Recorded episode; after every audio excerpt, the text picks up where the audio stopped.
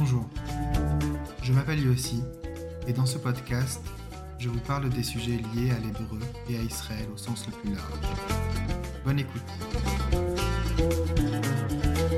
Aujourd'hui, je souhaite vous parler des élections en Israël.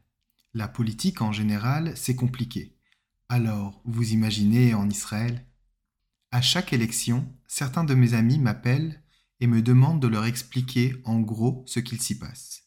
Alors cette fois-ci, j'ai décidé de le partager avec vous. Dans cet épisode, je vais vous présenter de façon simple le régime de l'État d'Israël avec ses fondamentaux et son fonctionnement, le mécanisme des élections et les principaux partis, et puis bien sûr quelques anecdotes croustillantes. Commençons par le début. Israël est une démocratie parlementaire. Ça veut dire que les citoyens élisent leurs représentants, les députés. À la tête de l'État, on trouve le président, en l'occurrence Bougie Herzog. En fait, il s'appelle Isaac Herzog, mais en Israël, tout le monde l'appelle par son petit nom Bougie. Beaucoup d'hommes politiques en Israël se font appeler par leur surnom. Bibi, Benny, Bougie. Ça donne un petit côté familier. Toujours est-il que le président de l'État n'a pas vraiment de pouvoir. C'est plutôt une fonction représentative, un peu comme euh, la reine d'Angleterre, ou plutôt le roi d'Angleterre, justement. Les députés siègent à la Knesset, le Parlement israélien, et ils votent des lois, etc. Mais parlons un peu de l'État d'Israël. Déjà, il faut savoir qu'Israël n'a pas de constitution. En revanche, on trouve ces principes fondamentaux dans la déclaration d'indépendance de l'État d'Israël. D'ailleurs, je vous conseille de la lire. On y parle du droit du peuple juif sur la terre d'Israël et des grands principes de l'État. Par exemple, Israël sera ouverte à l'immigration juive. Le pays sera développé pour le bien de tous ses habitants. L'État d'Israël sera fondé sur les principes de liberté, de justice et de paix. Il assurera l'égalité des droits sociaux et politiques à tous ses citoyens, sans distinction de religion, d'origine ou de genre. Ou encore, il garantira la pleine liberté de conscience, de culte, d'éducation et de culture. Au-delà de la déclaration d'indépendance, il existe des lois fondamentales. Ces lois sont au nombre de 14 aujourd'hui et sont censées donner la structure de la future constitution.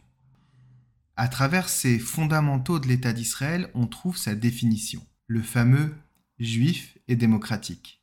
C'est important, alors j'insiste, l'État d'Israël se définit comme étant juif et démocratique. En hébreu dans le texte, Medina Yehudit ve. Alors, un pays démocratique, c'est facile. Tout le monde sait ce que c'est. Mais un pays juif, là, chacun y va de sa conception de la chose. C'est là que ça se complique et c'est là que ça devient intéressant.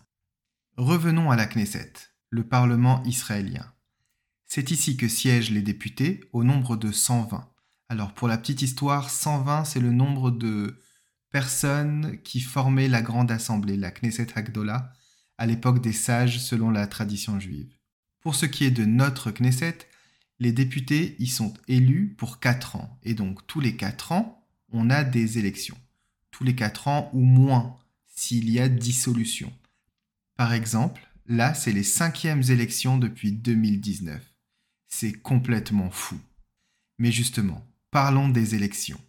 Eh bien, rien de plus classique.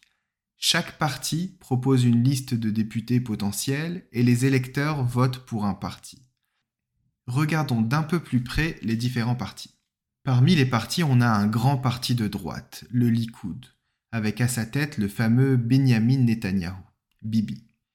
À droite du Likoud, donc à la droite de la droite, on va trouver deux partis, Hatzionut Hadatit et Habait HaYehudi. Ce sont deux partis sionistes religieux. De ce côté de l'échiquier politique, on trouve aussi les deux partis juifs orthodoxes, le parti Shas pour les séfarades et le parti Yahadut HaTorah pour les Ashkénazes. Ah, et j'oubliais aussi le parti Israël Beitenu, Israël Notre Maison, d'Avigdor Lieberman.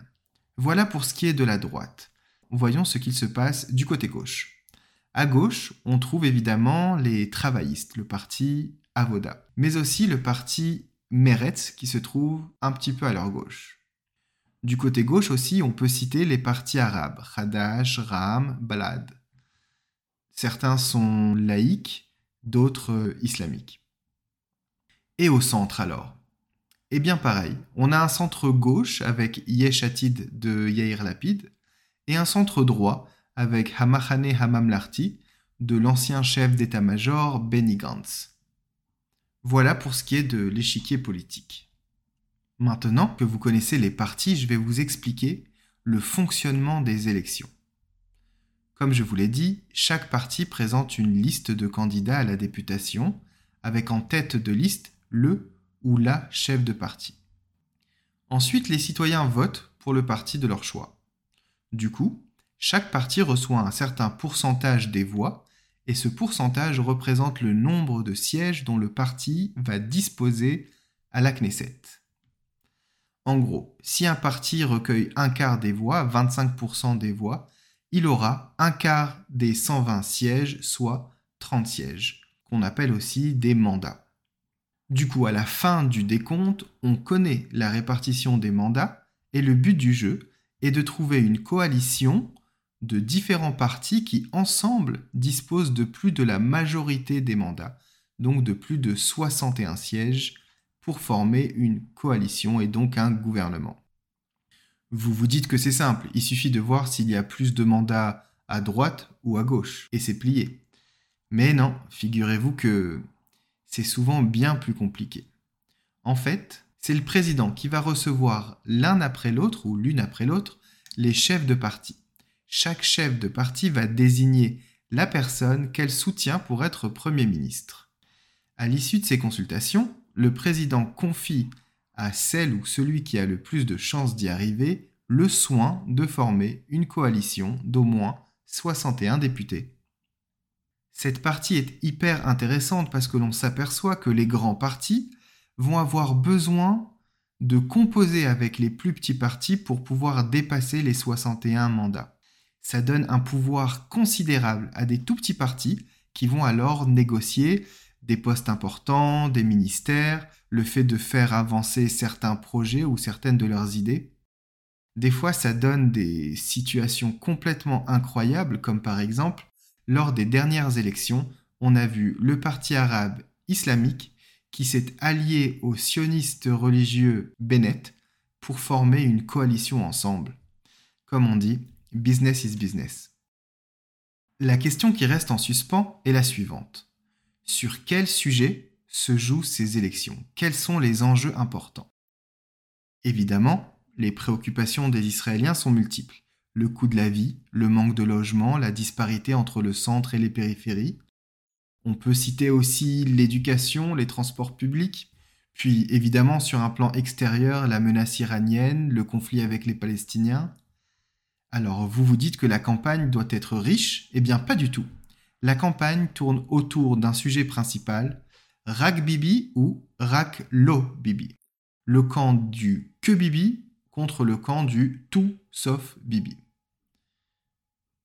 Voilà, les élections auront lieu le 1er novembre. J'espère vous avoir donné les clés nécessaires pour comprendre un peu mieux ce qui s'y passe. Si vous avez des questions ou des points à me faire remonter, écrivez-moi sur yossi.ulpanlavi.com. Je vous souhaite une bonne semaine, à bientôt.